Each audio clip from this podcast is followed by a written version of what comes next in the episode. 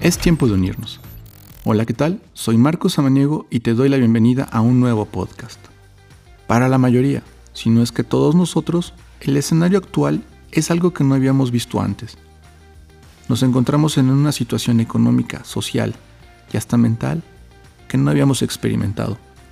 Sin embargo, eso también nos ha dado tiempo para reflexionar y pensar sobre lo que hemos hecho, lo que hemos dejado de hacer y lo que deseamos hacer una vez que esto termine.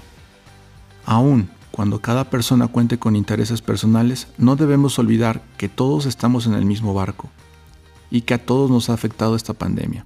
Por eso, hoy más que nunca es importante que nos mantengamos unidos y trabajemos en equipo. De abuelo joyero y padre relojero, Marco Samaniego creció entre tic-tacs de máquinas de tiempo, jugando a vender publicidad del negocio familiar. Hoy, amante de la fotografía y entregado a la publicidad, te da la bienvenida a Samaniego Talks, un podcast de creatividad, modernidad y soluciones para ti.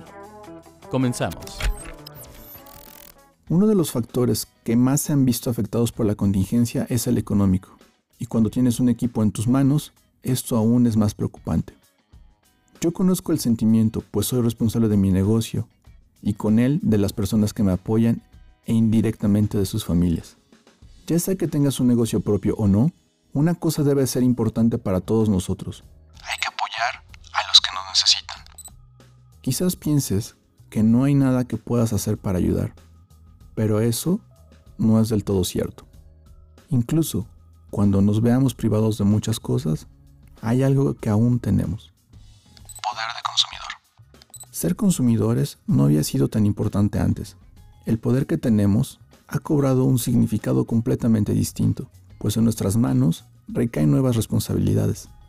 Con esta capacidad de compradores, podemos darle la vuelta al comercio y transformar nuestro mercado local. Déjame darte algunas razones por las cuales deberías comprar de manera local. Hay imperios que se verán sacudidos debido a la crisis económica que esta pandemia ha representado, pero no sufrirán daños mayores. Mientras tanto, los negocios pequeños perecerán, pues estos tienden a perder sumamente rápido lo que han conseguido con mucho esfuerzo e inversión. Por eso, es importante que muestres tu apoyo comprando a estos comercios.